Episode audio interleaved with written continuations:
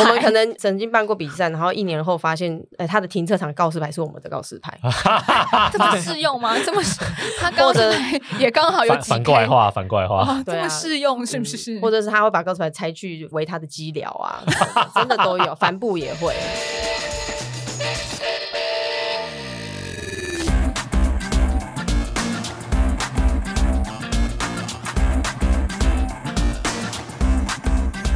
欢迎来到运动人的 Pan Cave，我是 Windy，我是老吴。休赛季的时候，我们除了跟大家分享有很多休赛你可以做的事情之外，我觉得在休赛季也要来关心一下工作人员哦。对，因为我们要来体谅一下赛季很忙的工作人员，现在也是休赛季，所以工作人员现在也休假吗？休工作人员现在也休假，所以我才敢约今天的来宾，因为他平常忙到我真的不敢约他们，都觉得他们行程一个接一个，比赛一场接一场都没有回家，你知道吗？而且他们比赛就是要四处。游牧，对，你就不能在家里面待太久。不只是游牧而已，我觉得他们简直就是驻地 long stay 在某一个地方，然后都 全台为家，全台为家，然后很辛苦的感觉。所以好像直到休赛季的时候，才可以找他来我们节目上聊一聊，分享一些甘苦谈。因为我本身觉得办比赛是一件非常辛苦的事，太辛苦了。嗯，而且除了面对事之外，还要面对很多的人。对你除了要面对比赛的人之外，还要面对当地的人。嗯，所以很多事情要处理。是今天节目邀请到的是铁人公司的总监，大家在赛道上面常看到他很酷的骑摩托车，骑来骑去，但不知道呢，私底下的他其实常常都是心里呀有非常激动的肾上腺素在飙升，或者是说心里有很多的声音在祈祷大家一切平安。今天要欢迎的是，我觉得他本名应该很少人知道。对我今天看到想说，哎，哪位是哪位啊？因为大家都习惯在赛道上直接。呼唤他的英文名字来告诉大家，铁人公司的总监，他的本名是李范玄。欢迎 Joe，哎，两位主持人大家好，我是台湾铁人三公司，只要在赛季都平常不回家的 Joe。你最高纪录没有回家是多久啊？你有算过吗？那我本身不是台北人，嗯，那但是我以前习惯大概就是在一个月至少回家一次，但如果在赛季期间，可能就真的很难回家。嗯嗯，可可是不只是你，虽然不是台北人，可是我所谓的不回家，是你连台北的租屋处你都没有回去吧？我大概一个月有只住在家里一个礼拜。那你断断续续这样，你何不住旅馆就好了？干嘛住旅馆？住公司就好了啊！也是，可是公司在台北啊，比赛都在南部啊，所以应该是叫我们老板投资一间在南部，比较听起来蛮合理的。没有，我觉得应该是说你平常东西就放公司，然后你回来的那个礼拜你就住旅馆，这样搞不好。反正回来台北就有一种休假感。对啊，因为这样搞不好比你在台北租房子也要来的节省，而且住旅馆还有人帮你打扫房间嘛，对不对？然后反正你行李带来带去，你。租屋住也不需要放太多的家具，对，而且反正他们公司本来也就囤很多东西啊，不差一个人的也是啦，行李 该有的东西都有在办公室。对，就所谓的这个总监呢，因为我一刚开始认知，本来觉得就是赛道总监，如同我刚刚说的，大家都看到你在赛道上跑来跑去，而且常常在赛前说明会的时候，也会在呃主办单位会邀请赛道总监跟大家说明今天赛道大概是怎么样，游泳从哪边开始游，这样做一个完整的说明。但其实你的工作范围非常非常的。广大对不对？你是怎么样踏入这个领域，接下这个工作的呀？其实我一直以来都是算体育人啊，因为我高中的时候就开始练铁人三项。那那时候我们很常在开玩笑讲说，那时候李小鱼可能都还没开始参加的时候，我就在参加了。嗯，大概二零零零年，大概两千年的时候参加第一次参加。所以小鱼姐还要叫你学姐？没有没 有，其实我不知道她实际的时间，但是的确那时候好像还没有遇到那个小鱼姐。嗯，对，那。那后来是练田三项之前，其实我有就在玩登山车。那时候刚好遇到南投那边有一个呃教练，先跟他学游泳，然后他想说啊，反正会跑步会骑车，那就来玩铁人三项。所以他又高中的时候开始练铁人三项，那也以参铁人三项成绩去申请了四大体育系，嗯，那也蛮顺利就申申请上的。那体育系又学的东西又更多了嘛，更广泛，因为那时候就是想说要当老师，所以各个项目基本上都会。嗯，那呃，自己也参加篮球校队，那时候也是家族篮球校队，那又参加龙舟队。也太也太多项目了吧？他其实我们第一次划龙舟，我就是跟舅一起划，真的，就他负责带我。那铁人学院有一年组了一个龙舟队。然后舅就是负责当那个讲师，我怎么不知道大家知识？我我觉得老吴有划龙舟比舅有划龙舟比我 对我来说，我那时候你都还没开始划龙舟呢。对不起学长，抱歉，失敬失敬。没有，因为那个时候要超级早练习的。哦，我就没有去。对，因为那个大概四五点就要去那个河边集合，然后大家就要拿着桨去划船，那真的太苦了。应该我去外景就直接 pass 这个行程了。对，而且你就是 pass 太多次，你搞不好比赛的时候就不能参加，嗯，因为名额有限，龙舟上就这么多位置了。哦，所以你那时候是划龙舟的时候先认识。就在龙舟这个领域的，对对对对对领导超会滑，对一个女生比所有男生都会滑。对啊，你这样项目也太多了。那时候刚好大学，因为我们师大一直都有女龙队，然后大一就参加，所以其实一直滑到毕业后，大概两年后还有再继续滑。那其实前年也有一群大学姐一直找我们来滑，所以我们就跑去那个冲绳滑龙舟，嗯，就好蛮好玩的啦。那也因为比龙舟比赛去了蛮多国家比赛，像呃澳门、香港跟雪梨。雪梨也有龙舟赛，有那他蛮多选选手都是奥运的那种蜻蜓西华的选手，退役下来都很强吧，都非常的强。然后因为他们人又很大只，所以其实你会觉得整个龙舟是沉在水里面，然后我们就像小豆苗一样，然后就大家都浮在水面上。那很好啊，你们这样破水的那个效率是比较好，但我们水量太深了，肌力就没有那么强。啊，但是就是一种很好的体验呐，对对对。那到现在，我们跟这些学长姐都还是有一直有联系。可是你是这么多项目的运动人，然后你说你也很早开始呃接触铁人三项运动，为什么你当了选手，你会愿意投身在这个主办单位的工工作职位上？因为我个人是觉得啦，哈。就是我很，我以前也大家知道，我以前待过公关公司，我也很喜欢办活动，就是在进入电视圈之前，然后我也很热爱运动。可是当我比过铁人三项，你如果叫我去当志工还可以，叫我去当主办单位的工作人员，我真的觉得哦。没有办法，超累了，没日没夜啊！因为你自己是那个参赛选手，你就知道说这个比赛背后有多少要准备的事情。因为铁人三项的这个比赛本身项目又多，又有转换区，又复杂，跟你赛道又长，对，跟你办一个路跑啦，或是你办一个好单纯一点单一项目龙舟赛也好之类，铁人三项是很复杂的。嗯，你怎么会愿意来接下这个工作？我后来因为本来念师大嘛，嗯，那后来就。去当了体育老师，但就慢慢发现好像自己的个性有点怕误人子弟，所以那时候就决定要出国念书。那出国念书之后，我去美国念硕士。那那时候是做呃念国际运动管理，所以在美国待过，也在呃英国待过。嗯，那那时候就需要呃实习的学分才能够毕业，就想说那我要找跟铁人三项相关的。产业的产业或者是公司，所以我在英国的时候就大概申请了将近快三十间的公司，那只有 Ironman 他回我信，嗯，然后他说哦，我们有一个 COO，他会去英国看比赛，嗯，那你可不可以到这个城市跟他碰面？所以我就从伦敦坐大概五个小时的巴士到 Manchester 的机场跟他碰面做 interview。然后当天他就说好，那你就来当我们实习生。所以呃，下个学期我就去了美国，待了四个月的实习。嗯，在 Ironman 的总部。那结束之后，他就说：“那你就来当正式员工。”所以我就在那边待下来。所以其实跟我现在工作其实有蛮大的关系的。后来回台湾之后，他也介绍我，就刚好 Rainy 他有做呃代理嘛，Ironman 代理，所以我就也很顺利的进入了 Ironman 公司。哇，原来他是总公司派下来，对呀，总公司出身的，感觉很威，超级威，是在总公司里面受过训，就是总公司的是见过世面的人。对啊，所以 Rainy 可以得到你这个真的是一员大将。没有了，对啊，因为在总公司就是等于在沟通上啦，或者是他们的程序上啦，什么都非常的了解。对对，那你有这样的机缘巧合回到台湾来办比赛，那为什么还可以做这么久？进入这个产业是一个因缘机会，因为太累了，怎么没有第一年就离职？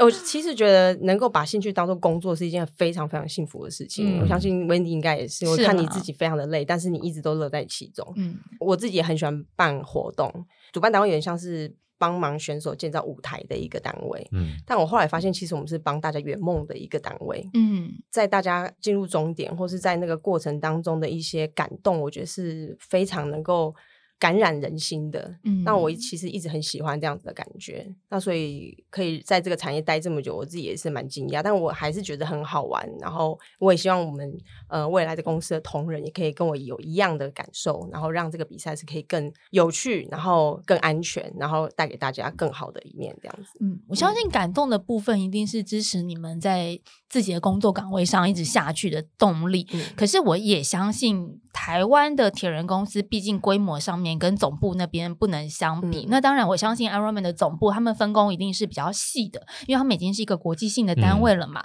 那同时也是一个指标性的单位，对，非常具有指标性的品牌。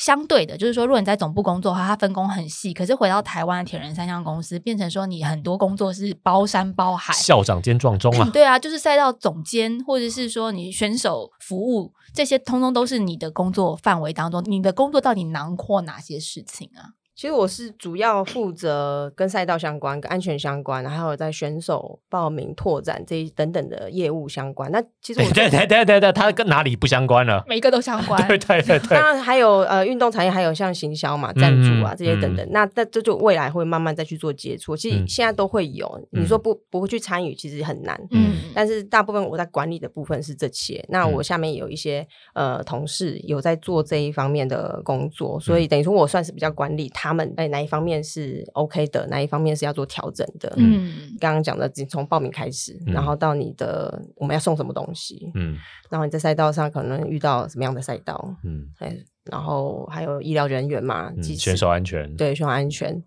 然后像自工这些，等等等的，都是我们这个部门所要负责的，从头到尾。我们先聊聊赛道规划部分好了，因为大家都知道说台湾比较常举办铁人赛事的，大概就是台东啦、垦丁啦，呃，然后像现在我觉得大鹏湾也是一个很棒的地方，还有呃，Ironman 就是指标性的是在澎湖，虽然说二零二三年可能暂时澎湖已经先没有规划赛事，可是这些都是令铁人们印象深刻的地点。这些地方的所谓赛道规划，你们在平量一座城市能不能办一个铁人三项赛事的时候，你们是会先。先看政府单位的态度，还是说你们会先去评估？就是说哪一个是你们评量的第一个选择？比如说有可能政府单位的配合，或者是地理环境的要件啊，这都很重要。比如说有没有适合的开放水域之类的？嗯，其实因为它铁人山是包含水域嘛，所以开放水域是我觉得算是蛮重要的一个条件之一啊。因为其实我们拉法系列从之前的芙蓉、苗栗、新竹到马沙沟，嗯，这几个，这样慢慢后来浓缩下来之后，发现其实。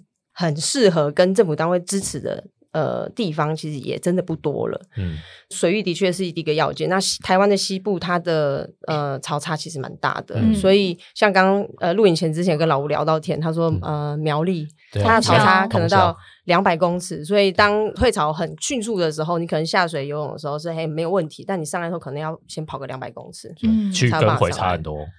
对对对，所以水域的部分当然是还蛮重要的考量条件之一。那当然还有比较大广大腹地。其实这都是还蛮基础的。那如果说我想把这个比赛扩大的话，其实就要考虑到选手的住宿、交通哦，这就是比较诶重要的条件。嗯，对，因为没有地方住的话，对选手来说，我要移动也会或是报道啊这些会很不方便。而且你没有办法扩增选手的人数，因为如果周围的生活圈不够大的话，没有办法一次装那么多选手的住宿啊、交通。嗯，对。那开放水域如果确定可以的话，在规划自行车赛道的时候，会相对容易的多吗？因为拉出去其实要骑车骑很长的距。距离也不一定地方政府支持，而且 Ironman 的赛事其实都有封路，所以这个对路权的申请其实也蛮困难的吧。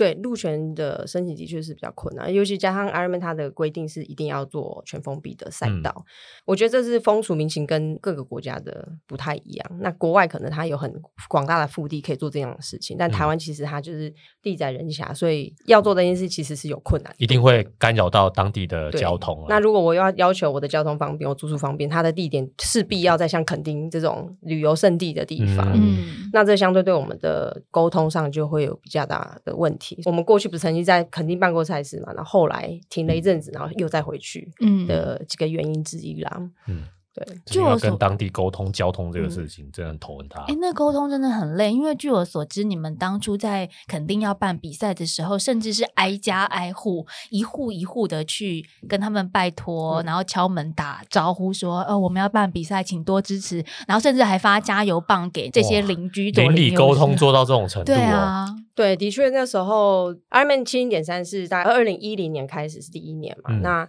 后来我回来的时候是大概是二零一二年开始，那那时候我们办理的时候还没有被要求说一定要做全封闭的赛道，所以我们知道说骑在路上的话，其实有相对性有危险性，嗯，所以才会去跟那些在地的李民先去做沟通。那里长会先讲，那另外就是我们会希望他们能够在比赛的当天是出来丰富这个比赛的一个气氛，所以就我们就发那个加油棒给呃小朋友或者是学校，嗯，然后希望他们可以当天说出来做加油团，你，然后。他们他们做这个比赛做到像是选举一样，好不好？差不多啊，听起来就是这样啊。的确，我们有同事就要先去发面子啊，然后还要挨家挨户去按电铃，拜托拜托，还要跟里长沟通啊，绑装脚有没有？感觉晚年一点，感觉可以去选里长。我觉得差不多再经营个几年就可以去选了啦。对啊，因为都熟门熟路啊，对对对，就跟竞选的时候所做的辛苦度是差不多的。真的，嗯，所以在做这些事情之外啊，赛道的难易度有会在你们选赛道的考量之中吗？比如说，你们会想说，哎，这个赛道对，比如说你们有考量到去垦丁的人，大家发现赛道改了之后，表情都不一样了吗？在出选择的时候啦，假设有一个地方，它的开放水域很棒，好，地方政府也支持，然后它的骑脚踏车距离也够长，但是它爬升很多，你们就会放弃这个赛道规划吗？假设是说以垦丁的赛事为主的话，它的确选择性有点少。嗯，它要么就是往北走台二流，啊，它就比较相对平淡嘛，就是还没有改过赛道那个路线。那如果就是这边不可行，就只能往南到，然后甚至往东。嗯，那那个赛道相对性就比较难。嗯，那当然它是一个选择条件之一，但有时候其实没有什么好选择。这次因为种树百里的关系，所以把这个赛道移到呃往南。说实在，我觉得有点像是美丽的错误了，因为我们其实收到很多 feedback，是说希望我们明年不要修改赛道。哦，就是你知道，田人，我蛮想知道到底是谁提出这种要求的，还是蛮具名，好不好？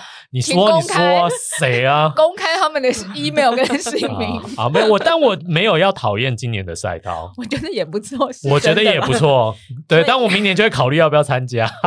不对，我已经报名了。等一下，老吴，我跟你说，我们虽然嘴巴上这样讲，但是呢，我心里面其实真的有一个声音，说我希望明年办的时候也还是今年这个赛道。对啊，我希望有更多人可以受这个苦。你们就是典型的天人选手。我纯粹就觉得有更多人可以受这个苦，我就 OK 了。对。没有，因为我希望有更多人，你们也来。对我希望有更多人可以理解我们今年这个赛道有多难。不要那些人只在旁边讲说：“哎呀，你们那些差个几分钟不算完赛什么？”哎，你们知道改了赛道之后，那个难度提高非常多。因为我们有一个朋友也是在今年在七零点三比他的一三，然后他很辛苦的完成了。他在大会规定的时间之内回到终点，但就有人。也是嘴他说哦，他有超过几分钟这样子，但是我就觉得说没有，因为大会有修改时间，然后再加上这个赛道真的难度高，非常非常的多，我觉得就是多增加一个小时都不为过的完赛时间。对啊，你们以前考试的时候，大家考卷写不完，老师是不会延长时间。下课的时候，这是很合理？对，但我我个人是觉得，就是这些人还是要把它公布名字，因为因为我们怎么回事啊？我们我们心里自己想说，哎，这样赛道明年也希望不要改。对，可是我们不不，我是想要，我是我的说法是，我也想要骑骑平和公路。对我，我想要看看海岸线的风光，但我不会写信给主办单位，就是我不会成为那个。对，不许他们继续维持赛道的 推手。对对对，所以这些人就是他们写信给你们了。那有在呃，我们有个赛事赛后的问卷调查，所以我们有看到这一些就是文字上的一些叙述啦。哦，那种一定明年就没有要报名，所以 所以我才说要公布名字啊，就是要公布名字。可是我觉得有没有肯定这个就是纯粹是因为因为在施工的关系，所以不得不要变更的赛道。但是我记得有一年台东的赛道。他原本的好好的，他后来就换路线爬了一座山，那怎么回事？你现在是兴师问罪，因为老吴没有没有没有，我想要知我想要知道背后的甘苦，因为我每年都去台东，我台东大概参加了五六年吧，嗯，所以台东每一年的赛道都差不多差不多嘛，但他有一年就是刚好周年庆这样，所有的赛事十周年啊，对，然后就特别换了一个赛道，就是跑到山上去，嗯，绕了一圈，然后大家说哇。我我没有不我没有讨厌那个，因为我在上坡超很多人。为了要庆祝十周年，有一个生日蛋糕上面的蜡烛的概念嘛，所以爬一座山。就也不瞒您说，我们的老板就是一个很疯狂的铁人嘛，那他一直对于我们的赛事跟赛道有很多的想法，那他就很喜欢那个。一一九七的那个路线，嗯，对对，所以他就把这个纳进去，那也是另外一个美丽的错误 哦。那也是美丽的错误，所以大家那一场之后的 feedback 也是说，请你们不要再改回来。我们喜欢爬这座山，我才不信，没有吗？因为太多人在那个上坡下来前车还抽筋。我觉得大家应该没有办法接受这个美丽的错误，隔年继续发生。所以说那一场错误就真的是错误，是不是？因为因为那一场之后就再也没有类似的赛道。这个推理是对的，这个推理对，所以我猜，我想大家还是比较喜欢原本的规划。所以就刚刚讲那个，因为那时候是老板自己想要改一个赛道，大家就知道有些事情冤有头债有主。对啊，大家要骂要骂对人，不是总监，不是总监的决定。我想我们大家也没有机会找到老板来上节目。不是不是，但是像。像这样子，比如说在赛道，不管是决定一个赛道也好，或者是说大家熟悉的赛道跟城市有稍微做一些变动，你们在决定要这样规划之后，你们有实际下去把整个赛道 run 一次吗？就你们自己就会去骑，或赛道测试，会跑，会都会哦，真的是你跑吗？哎，我们会分工，会分工，没有一个人从头到尾会玩一次吗？我好奇。测试难度呃，这一次的肯定清点三，像我们总经理 C，他就有自己去骑过跟跑过，但不是在同一天呐。嗯哦，就分 开分开。我觉得哈，就是这种赛道就是要有个赛道测试员。嗯，这种最好就是请老板去跑一遍。也是 比赛前，哎，你先去好不好？没有，因为听说老板今年在肯定也是比的蛮辛苦的呀，一定很辛苦的。对啊，那老板给的 feedback 也是说明年还是这个赛道不要改。他是有说路跑的。爬升比较多一点啊，可不可以调整看看啊？这样子比较多而已啊，好婉转。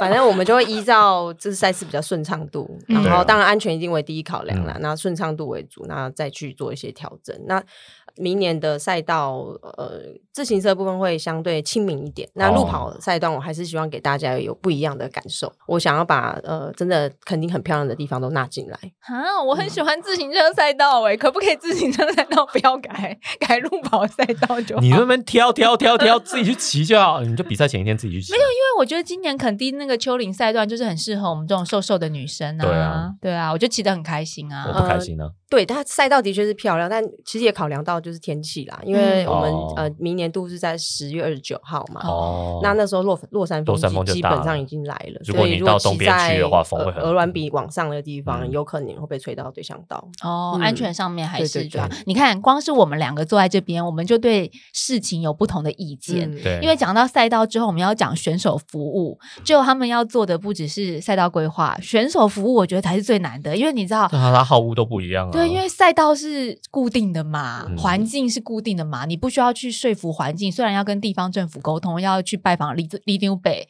可是选手一场比赛几千人，你要面对这么多人不同的意见。我光是我们坐在这里的两个人，我们就有不一样的想法了。你们要面对的选手服务，那是更复杂的耶。哎，的确，选手服务它就不只是只有像选手报名，那你看交通住宿其实这些，或者是自行车托运这些，其实都要被纳进来的服务项目。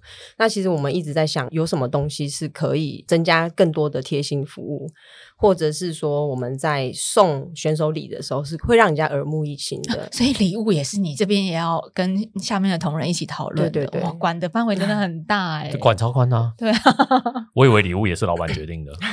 他会提出建议啊，因为毕竟他看很多国外的比赛。那当然，我们大家都会脑力激荡，然后每个人都有一些不同的想法。再加上我们现在团队其实，呃。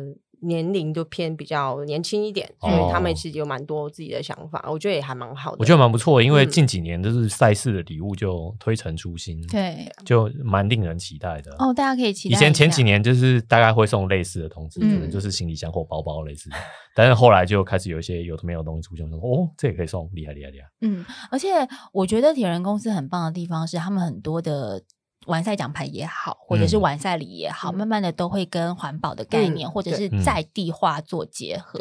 但我要说的是，选手服务这一块就是包含的项目这么多，可是就像我我觉得最难的其实是不是你们给选手什么，是选手反过来要求你们什么？就好比我们演讲一样，演讲的时候你准备一个讲题、一个讲纲，然后你在台上讲给大家听，跟有一种演讲是我不讲任何话，我就坐在这边让你们台下所有的人问问题。其实绝对是后者比较难，因为你不知道会被问到什么样的问题。同理可证，像就你们就是构想这些东西、发想构想，我觉得那都不是最难的，是今天在赛场上或者是比赛公布之后，还有比赛当天选手千千百百种的问题，其实那才是。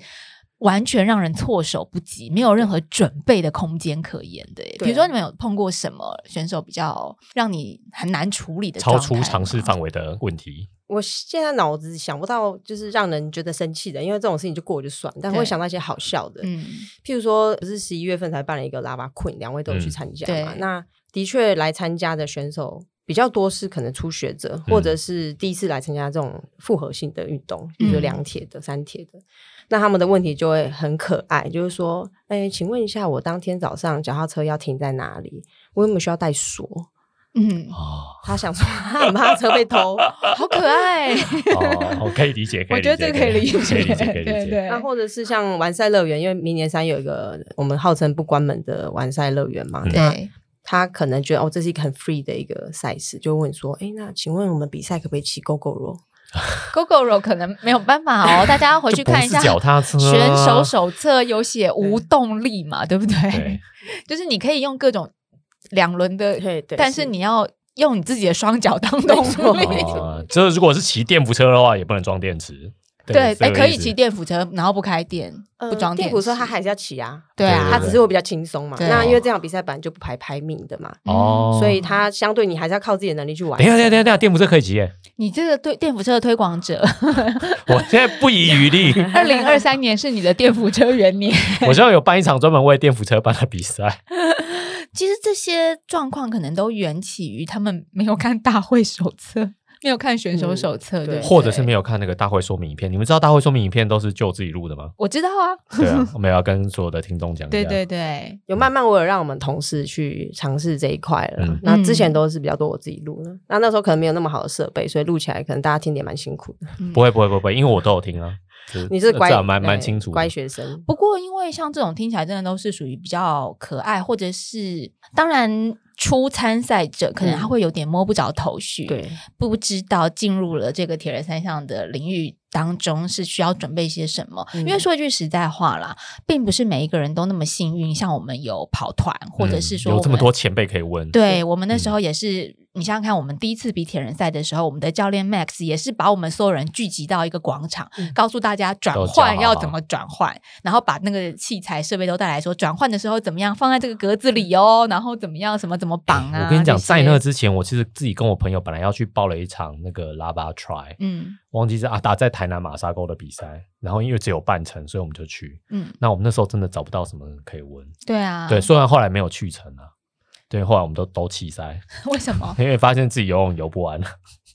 就是因为你还没有入团嘛，对对对对对对对，后来都放弃了。但我的意思是说，真的很多初学者，他们可能不见得那么幸运，就有有有同好。对，也也许他自己就是哎，忽然对这个铁人三项非常的有兴趣，他想尝试看看。所以这些好玩都是可以理解的。但我觉得有一些反倒是说，他已经是铁人三项的老手了，可是他还是会在现场对工作人员有一些比较不客气的。这个要求，或者是说比较不客气的口吻，我觉得这个大家就可以尽量避免啦。因为我们比了这么多场赛事，我们都知道有时候天后状况，然后这两年疫情的关系啊等等之类，有时候现场会有什么突发很多状况是没有办法控制的，是啊，没办法预期，对不对？而且你像就算拉巴跟 Ironman 的赛道都是封闭的，可是也常常会有一些路上的土方状况出现。对啊，有时候你你封路也封不完啊。就你们身为赛道总监，在赛场上面最担心的事情，应该是就是摔车或是出意外吧？真的就是怕担心选手的意外了。嗯，对。那比赛过程当中，第一个会担心的点一定是游泳赛段，就是每次选手下水的时候，全部下去之后就开始确认人数，嗯，然后确认谁是做一个下水的时间，然后开始准备有人开始上岸。呃，过不久的话，我们就开始要确认上岸的人数，然后还有如果他是绕圈的话，我们可能会确认说第一圈已经完成的人数是多少，然后再就是确认转换区的脚踏车的数量，嗯，然后最后就是看水面上基本上大家都上岸之后，就开始。在 double check 说上岸人数跟弃赛人数跟 DNF 的人数是不是都符合？嗯，那如果是这样的话，我们才会把我们的救生人员说没有问题，水面清空，那大家就可以解散。对，所以其实每第一次就会有这样子的一个 double check，然后再来就是结束比赛的时候。我们再去确认是不是每个人都没有什么问题。嗯，就是选手的安全，其实我们的第一原则啦。在那个状态之下，我觉得压力承受度超级大，要非常高哎。对啊，因为我们有时候看到呃工作人员或是就在赛道旁边，可能觉得说，你们只是这样看着比赛进行，感觉好像一切顺顺的，你们就只是稍微的，就是有有点像审审视或者是视察一样，稍微哦确定一下。其实你们心里都有在很 focus on，很注意。每一个上来的人之类的，对，像我自己在赛道上的习惯，我会看每个人的表情，嗯，然后看大家有没有带晶片，哦，然后表情的重点是因为假设他开始出现一些脸部可能不是很舒服的样子，我就会上前先去关心。看这么细哦，真的看很细耶。对，就是每个人我就就是没有在 T two 的时候看到我抽筋，不然他就过来救我。不会不会，抽筋基本上不。不是我们的最大，不是你的救援，抽筋也不救啊，因为在救援范围。对，抽筋本来不会死人抽筋是不是？哎，对啊，有生命安全。对，抽抽筋没事，抽筋过一阵子自己会好。没有生命的疑虑，对，这个没有生命安全的疑虑。我们基本上就是啊，他，然后我们就找 EMT 过来帮忙。然后其实选手互相帮忙拉一下筋，其实还好的。对，那如果说他已经。因为常常遇到有人，他可能会逞强，嗯，那他可能会跟到终点，然后他的终点就昏倒，这种这种状况很可怕，遇到的，嗯。所以你自己碰过赛场上最大的状态，就是有人身体出状况，有这样有有，像像我们自己有办路跑比赛嘛，那有的人他的确就突然的 O 卡，那就救护人员，因为我们赛道上都还是有很多呃医疗人员，那就马上就呼，然后他就赶快过来。嗯，除此之外，其他都是小事。哦，那个只要擦伤的啊，那种意识清楚的啊，那种其实我觉得都还算小事。那有物资，或是比如说物资被偷，或者是说。出现什么物资被盗？就比如说脚锥就被拿走，脚锥这种我觉得一定有，也是也是有告示牌被拆走啊，脚锥被拆，因为因为我们办的地方可能比较多。呃，在地居民他会需要这些物资，他他他需要告示牌。我们可能曾经办过比赛，然后一年后发现，呃，他的停车场告示牌是我们的告示牌，这么适用吗？这么 他告示牌也刚好有反过来画，反过来画，这么适用是不是？或者是他会把告示牌拆去为他的机疗啊，真的都有，帆布也会 哦。对，然后脚锥也是带回家，脚锥就搬回带回去自己自己。他可能觉得比照那种竞选旗帜，就是反正选后都没有用，没有没有没有铁人比赛。他们要回收，他们要回收。因为我上次啊，就跟 Sid 去，我们去大鹏湾异地训练的时候，跟铁人公司的总经理，那在吃饭的时候，他们在聊，就说刚开始办比赛的时候，大家也是没什么经验，所以呢，可能那个物资前一天到了，水啊、运动饮料等等之类，就放在那个赛场那边，就堆在那里。那晚上的时候，比赛前一天晚上，大家要回去休息了嘛？结果呢，呃，铁人公司的董事长、老板就问了总经理一句，说：“哎，你东西放在这边，那？”被偷怎么办？晚上如果被偷怎么办？结果那个晚上，总经理就睡在车上，然后守在 守在那些水跟 跟运动饮料旁边守了一个晚上。就是总经理跟小慧姐的老公。所以现在有更聪明的方法了吗？现在现在就是大家都有经验了嘛？微信保全。哎，对，可以花钱请人做事，好不好？对，我就想说，你们应该也有很多这种，就是嗯，比如说在物资上啊，或者像。像你讲那种东西 被偷啊、被拆啊之类，你知道各式各样的状况千奇百怪都有。谁能想到我们喝的水是总经理用他一个晚上的睡眠守护而来的呢？对不对？也太累。像垦丁的比赛，其实除了要防被人家偷之外，那个山上有猴子。哦，对，其实我们那一天早上的时候也是蛮多香蕉是被猴子吃掉，真的假的？你说今年的肯定吗？今年的被猴子吃，我因为我真的有看到猴子，有很多很多猴子。但是我们自己会有 SOP，就是希望我们的东西基本上过夜的，它一定要用我们的帆布全部都包起来。但是这种东西就能防君子防君子不防小人，也不能防猴子，猴子手包包起来还可以防猴子。猴子如果那么灵巧的话，就是太厉害。猴子很聪明呐，没包到了可能会对呀，哇，那这样子数量上面你们都还是会抓一个比较保险的数量，所以都还是够的这样。对啊，真的，你看连动物都要来，连动物都会。加入这个混乱的战局，给他们添乱，好不好？更不要说啊，那么多的天后啦、人为因素等等之类的。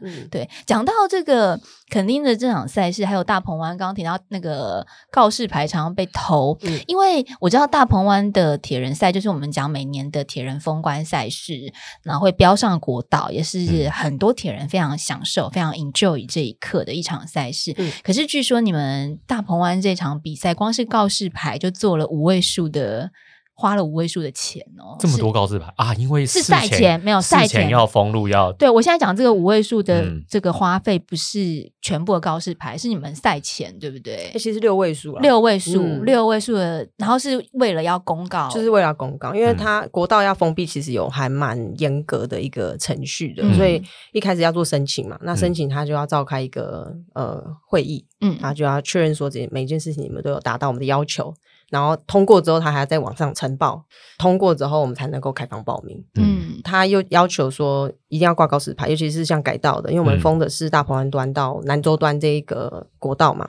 所以从南州下来的人，他要怎么样去改道，就变成说我们要花蛮多的告示牌去做指引的。嗯，那我们大概花大概做了一百多片的告示牌。嗯，那国道上面要做的是那种很大型，如果没有看过那种很大型橘色跟黄色那种告示牌，几月几号有赛事？对，什么时候封闭，然后它就会放在上面。嗯，那那个也都是事前要去做挂设。那那个东西又不是说一般的告示牌，它必须要反光的告示牌，所以它连材质也有要求。那那个告示牌可以回收再使用吗？我们是有跟。一个单位长期配合，就但是他每一次都还是要去修改那个日期嘛。哦，对，对，他是有那个板子，但它上面东西都是要重改的。所以光是改而已，就花到六位数字的费用哦。哇塞！然后国道上你们在骑乘的时候，其实你会发现你会看不到那个伸缩缝，对，因为被垫子遮住。对，因为他我们一早可能早上呃四点多可能就开始要准备，因为我们就一批人会上去把那些九十处的伸缩缝全部把它呃盖起来。嗯，然后过程当中，我们其实有人会稽巡去看有没有一些是。移位的，啊，或是被风吹卷曲的，嗯，所以我们都会去检查。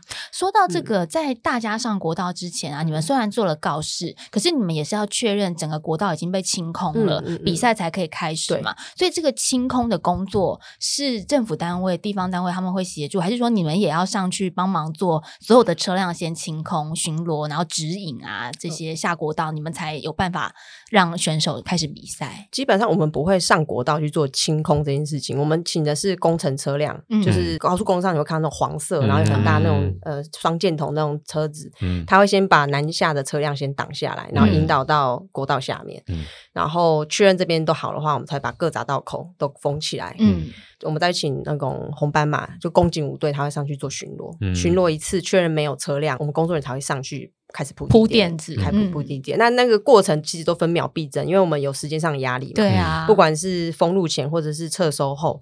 都有时间上的压力。嗯，那其实过去有大概两年吧，因为某些原因导致我们的归还路权时间有延误，所以变成我们有被记点。哦，对，那就变成假设我下次再犯的话，有可能我没办法去申请过道。嗯，对对，其实都还蛮紧张的啦。对啊，感觉好像那个。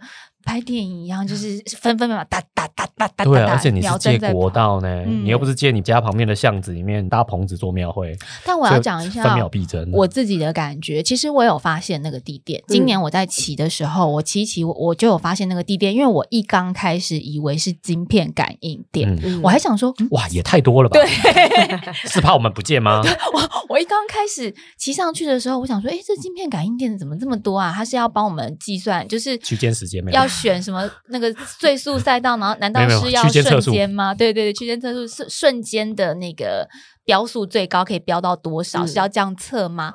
后来我就发现说，哦，它不是晶片感应电，它是为了要让我们经过的时候是平安的。那我后来为什么会发现，也是就说的，我看到有工作人员在整理，因为。呃自行车这样压压压压过去，它会移位，然后它才出现那个缝。所以我看到那个缝的时候，我才恍然大悟，说哦，原来这些地垫是为了要让我们安全。然后有一些起来的那个，就是地垫已经飘起来露出缝的，我就看到有工作人员在旁边，而且他不能马上整理，他变成说要自行车过了到一个空档，然后他拉的时候也要一直看着车，就自行车过过过，他要趁一个空档赶快拉平，不能影响到选手。所以我那那一刻我其实是蛮感动的，我就觉得说哇，好精细的工作，因为很多也许赛事主办单位铺了地垫或是把路填平了，他不一定会有工作人员守在旁边一直去确认这个地垫的多少个伸缩缝啊！我的非常多，我跟你说超级多，总共九十九十个，超级多，超级多。不是我那时候很惊讶，我想说每一个都铺，对啊，这要花多少功夫？我就一条，因为它是两个车道嘛，所以它其实一个车道要铺两条，嗯嗯，所以就花比较多的时间。但因为大环今年是第九年嘛，嗯。那我们已经有一个模式在了，所以其实呃上去帮我们铺地垫的工作人员也是还蛮有经验的。嗯那只是说在等待红斑马确认说已经没有车辆可以上去铺地垫，那个时间是比较煎熬一点的，因为就很怕会耽误到开赛的时间。嗯，后来要归还路权的时候，要确认选手都下来了，那一刻也是对啊，要收地垫什么也是很紧张啊。所以我们都有一套 SOP，就比如说选手他最后一名。呃，上去了，那我们的那个收地垫的工作人员就跟在后面，慢慢后面开始收。对，那在南州那边有一个关门点，就等于说那关门点过了之后，就开始又在收呃南下的那些地垫。嗯，铁人们，你们看看，我们在国道上面飙速飙的这么开心，就下面工作人员真的是非常紧张，肾上腺素一直在飙。这个要做的工费你们也在飙，你们肾上腺素在飙。那像这样子，呃，赛道上面这么具压力的事情，它会是你最。最印象深刻的比赛吗？还是说你有其他觉得让你更紧张的比赛？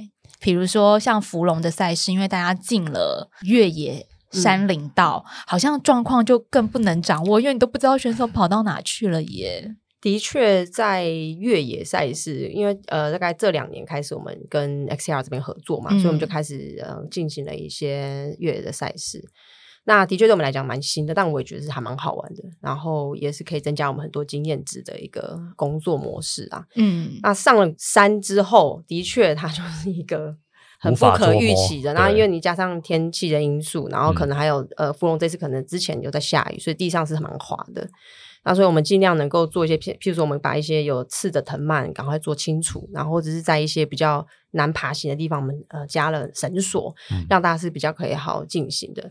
然后在呃山上其实有铺感应垫，所以可以知道说选手的状况大概是怎么样。那的确还是会有一些选手他可能就事先不是很了解呃这个赛道的状况，他可能穿就是一般跑鞋，嗯，所以他在进行的过程其实就会比较痛苦一点。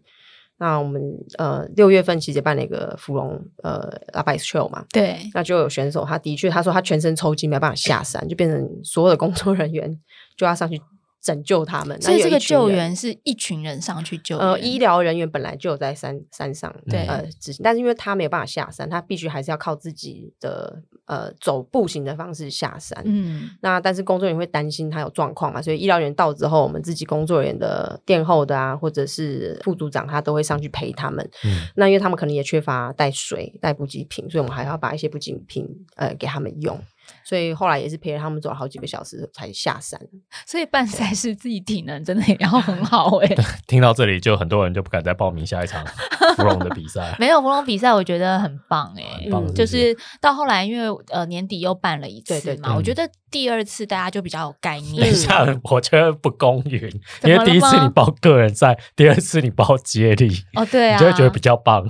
我觉得的确 比较棒，但我觉得个人也是很棒。我明年还是会报个人啊。OK，我所谓的很棒是指，我觉得他为铁人赛事带来了不同的变化。对，因为我一直认为说，参加赛事，你想想看，我们玩运动，跑步就是一直绕，大家都不喜欢绕着操场一直跑。那大家都很喜欢跑旅，就是去国外比赛。为什么？因为我们透过运动认识一一座不同的城市。那铁人三项也是，尤其我觉得铁人三项，它又囊括了水域还有陆域。那你又可以骑车看到路边的风景，然后跑步的话，你看可以跑进山里。因为我一直认为越野这件事情是让我们看到一个地方你平常完全看不到的独特之处。就像芙蓉，你去你什么时候会去芙蓉的山里面跟森林里面？真的不容易，真的不会。所以我个人是觉得说，这样的利益，它让铁人赛事多了很多变化，同时也让我们更了解自己的土地。然后有一些，反正有一些痛苦感，可是有这个痛苦感，你下次就会想要再让自己更好，或者训练的更多。我个人是觉得很非常喜欢啊。OK，就需要这种 自虐的选手多一点。你你二零二三不是你的越野元年吗？对对，二零二三又是老吴的那个，又是你的电扶车元年，又是你的越野 越野元年。你二零二三好吗？所以我骑脚车就轻松一点。好的哦，哎，合理合理合理。所以我的意思是说，是你的越野元年，你就可以去体验一下这种，呃，到不同的赛道上面的时候，这块土地带给你的感动。好，明年报一下，明年报一下。对啊，我明年还要报大鹏湾。因为你们在讲什么骑国道，我没骑过。你因为我那一场大鹏湾就游泳上来就领到产业奖牌。听说现在这个奇货可居，因为没有再发了呢。他有领过产业奖吧，对对，历史悠久。对对，而且那个你明年像今天访问完就之后，你明年上国道，你就可以数一数那个地点。没有空吧？没有空吧？没有空吧？反正不是要创最速记录吗？那认真骑车好不好？反正你就也是低头在骑，你可以。而且那一场不能骑电扶车，要认真骑。好，呃，其实你们自己除了在台湾办赛事之外，也一直都在观摩国外的赛事，尤其 Ironman 它是一个 international 的。品牌，所以我知道十月份的时候就也跟同事们一起去了 Nusa，就澳洲的 Nusa 铁人赛。那这场铁人赛感觉很精彩，因为它其实不只是一场铁人赛，它好像还有结合像什么五 K 的 Fun Run 啊等等之类，就很多场比赛融合在一起，是不是？对，就是十月底到十一月初啊。那刚好那时候我们其实都很忙，所以。只有我一个人去了，其他都还在忙其他的赛事。其实我们老板讲了很多次，Nusa 这场比赛，他其实除了铁人赛，而且他只有五一五，他可以造就大概六千多人来参赛。哦，只有五一五那一天就六千多人，不是说整个礼拜加起来人数，有点像把它变成一个 festival 的感觉。嗯，他从礼拜三开始就有活动，然后礼拜三、礼拜五、礼拜六日都有活动。那礼拜三可能会是小朋友的铁人三项赛，然后有长泳，然后还有五 K 的 Fun Run。然后还有自行车的绕圈赛，然后他们请精英选手来跑呃那种绕圈的计时赛。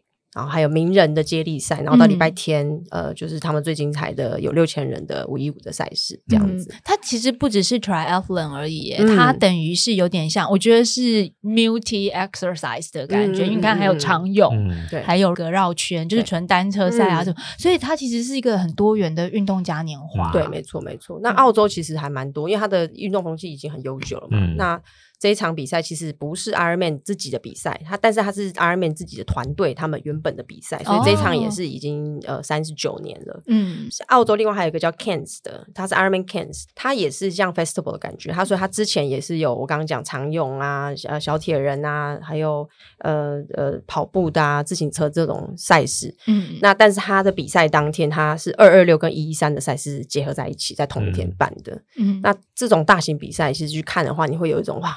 原来是可以这样子进行比赛的，因为人很多，所以有点难像我们自己台湾的比赛，说有办法在呃这么短的时间内就把它消化完。它是需要非常长的时间。譬如说我精英组的选手可能六点开赛，但是我可能接力组的选手要下水的时候是精英组已经比完了，因为九点他们才能够下水。嗯，就下水就下了三个小时。对，然后光六千人的转换区，其实你也是非常的惊六千人要怎么转换啊？可是因为澳洲地方很大呀，所以就。比较能够容纳那个，他办在一个也是呃，算是他们的旅游胜地的地方，嗯嗯，也是找了一个公园的腹地去容纳了六千多人。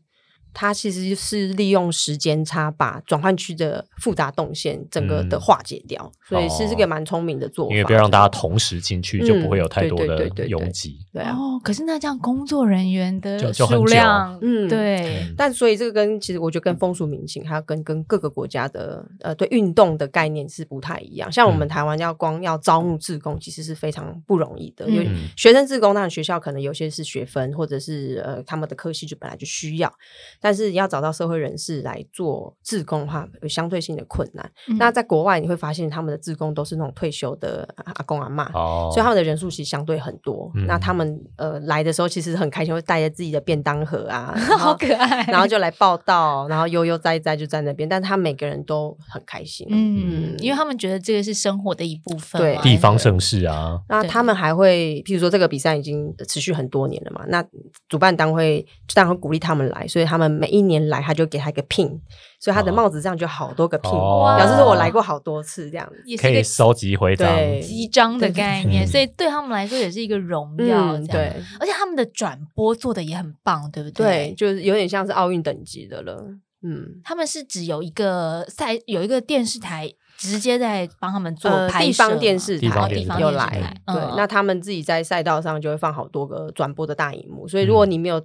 取到最好的观赛点的话，其实你就看着大荧幕，其实都还蛮清楚的。可是他转播的话，是只转播精英组吗？还是说全程转播？哎，他全程转播，哎，哦，这么长呢？然后澳洲他们观众的接受度是这么高的哟。对，哇，应该是地方频道啦，地方对啊。可是那这样子接受度还是很高哎，因为铁人赛事大家也知道很长，时间耗时很久。嗯嗯哦，因为我还记得芙蓉那一场比赛，铁人公司这边也有做精英赛的转播嘛。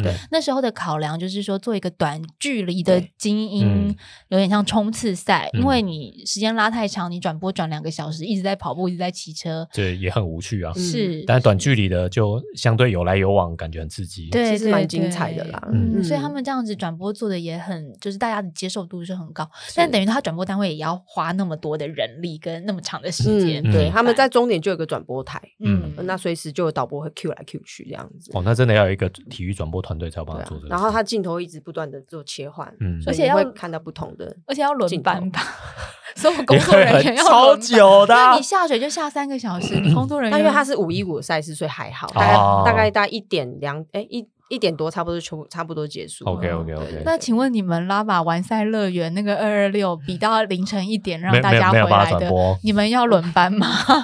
工作人员要轮班？理想状态，我们一直因为从呃二零一五年开始在垦丁就第一场的 Ironman 赛事嘛，那那时候是理想状态，是希望说大家是可以有休息的时间。嗯。但是当比赛那个鸣枪一一鸣枪那个状态下，你根本就没有什么机会去休息。但因为二二六好处是。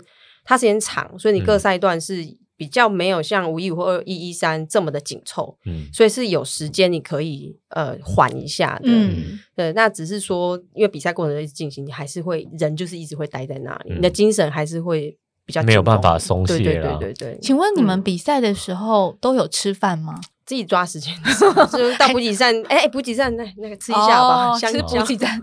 我想说，还是你们其实也带着具有在身上，因为感觉又没有比赛，太累，根本没时间吃便当啊。可能他们只带能量棒在身上，然后饿了就吃一下，所以是吃补给站的东西。哎，便当的确困难。那但因为所以因为这样，所以我们才在想说，那补给站比较有一些好玩的，或者是哎大家想比较想吃的东西。有啦，这次我们去那个澎湖二六那个补给站都很丰富啊，又有烤肉，有什么。嗯，又有汤可以喝，什么都有。但这是因为澎湖他们其实地方也有很多美食 加入了这个推广的行列啦。我觉得如果地方有融入自己的特色的话，会让一场赛事增色相当多。所以。慢慢的也感觉得到，说不只是主办单位，其实有渲染出去的时候，大家一起投入这个运动的领域里面，这件事情就会变得很美好。而且，一个同样的赛事在当地举办了这么多年，我相信当地人应该也开始习惯有这样的比赛，也想要。觉得啊，这也是我们当地的一场盛会，就好把它当庙会来办嘛。庙会，像我就是这样，因为台湾人很热衷办庙会啊。像澎湖，我觉得目前有一种很，我觉得很亲切的一个状态，就是如果你去澎湖，你可能不经意就发现，哎，有人穿着 Ironman 的衣服，尤其是自工服，或者戴着帽子，然后就是哎，好亲切哦。然后他看到我们穿着我们的制服，他还会说，哎，你来办赛事的哦，这样子。那呃，因为现在已经呃一六年开始去澎湖办二二六嘛，开始慢慢就跟地方的单位开始有些合作。那有些人就开始会去认养补给站，像这次二二六的有个补给站，他就有给那个玉冠嫩仙草，嗯，然后还有像他们弄的咸粥，对，然后还有烤肉或者是烤鱼，我不知道你们有没有吃到，没有，轮不到我们了，有可能是工作人员自己烤给自己吃的，难怪我想说，就是大家就是没几个选手，为什么一下就没了？可以啦，你们都那么辛苦，我吃能量棒了，给你们吃烤鱼，所以就多一点的。不同的补给，我相对相信对选手在比赛过程中当中，他们可能会觉得不是一直都只有吃胶，不是只有吃那些干干的饼干什么的，有不多更多不同的东西，因为不是说每个人都很。拼自己的成绩嘛？有啦有啦有啦，有一群就是稍微 比赛时间比较长的人，他们会有不同的需求，像我们。嗯，其实我我相信很多的铁人三项爱好者啊，就会比较在意成绩的，或者是说已经训练比较久的，他们可能会比较专注在比赛的时候，他们。不那么停下脚步来关注这些事情，但是我觉得当这些事情他做的越多，然后越大众化一点的时候，其实对于社会的运动风气推广是非常有用，参与门槛就降低了，乐趣也增加了。对，所以才会想说完赛乐园这一场活动，我们希望是更好玩一点的，就让大家不会觉得有时间上的压力，所以那个时间也拉的比较长一点。明年有一场在台东办的完赛乐园的活动，总共有五一五一三二二六，嗯，都有。嗯，一直到。半夜一点都还不会关，最最晚半夜一点呢。还有 Beer Run 啊，啤酒路跑。对对对，也算是一个嘉年华的活动。对，然后我自己个人是报了 SUP 的铁人三项，就是不游泳，然后画 SUP，再起来骑车跑步。太棒了，这样妆都不会花。对对对，我也是这样，而且还可以穿比基尼，照片会最多。OK OK，都给你，都给你。我个人是抱持着这个想法啦，但其实我也是觉得说，有时候不一定每一场比赛都要那么的严肃。运动它是一个每个人都能参与的事情，然后当他的基础量变多的时候，其实对于职业选手他们的声量还有他们的影响力也是有帮助的，所以我们每个人都可以。参与其中，但前提还是不管你参与的是哪一组，今天听就讲了这么多辛苦的事情，请大家还是务必要看选手手册，对，好不好？跟我一样把选手手册看完。对，因为虽然你是用 fun run 或者是保持着完赛乐园这样很开心的情绪来参加这个赛事，但是比赛里面还是安全是最高指导员，大家都应该要对自己的安全负责。嗯，所以这个赛事说明还是要看，然后选手手册都还是要遵守里面的这些规定。大家才会开心平安的完赛。不过我的确要想要讲一下，是因为大家觉得跑步是一件很可能比较无聊、需要听音乐的一件事情。但比赛比铁人三项的过程当中，其实发现蛮多人还是会戴着耳机，或者是带着手机。其实这相对是非常危险的，因为它规则是有个规定说，你任何呢会让你分心的。器材是不建议带在身上。就你说手机带着，我们还可以理解是，如果你遇到问题是可以打电话，但你比赛过程不能拿出来，因为像我们可能的比赛赛道是很漂亮，他就会拿起来，然后一边骑一边自拍照，或是一边骑一边拍，真的太过分了。还有传讯息的都有，传讯息也太夸张了吧？真的是无奇不有。然后听耳机的也非常多。然后你跟他说。我就用手比，他听不到嘛。手比说耳机拿下来，他根本都听不到，所以表示说，你如果遇到很严重的状况，他来不及反应，会来不及的。是的，我们很多的规则其实都是为了安全上的考量，才会有这样子的规定。嗯，自己在呃想要用自己的方式去比赛的时候，请大家也先想想别人，比如说先想想总监他的 他的整个心脏需要有多大颗，然后逐一一个一个，不要说看耳机了，还会看大家的表情，对对对，对来决定。说这个人需不需要照顾或是救援，所以我们大家就用同理心一起让这个环境变得更好。今天也谢谢 Joe 来跟我们分享这么多幕后的甘苦谈，不会。希望以后每一场比赛都非常的顺利，选手都乖乖听话啊！麻烦大家，对啊，请大家共同响应，好，平安安全。对啊，今天也谢谢大家收听，我们下回见，拜拜。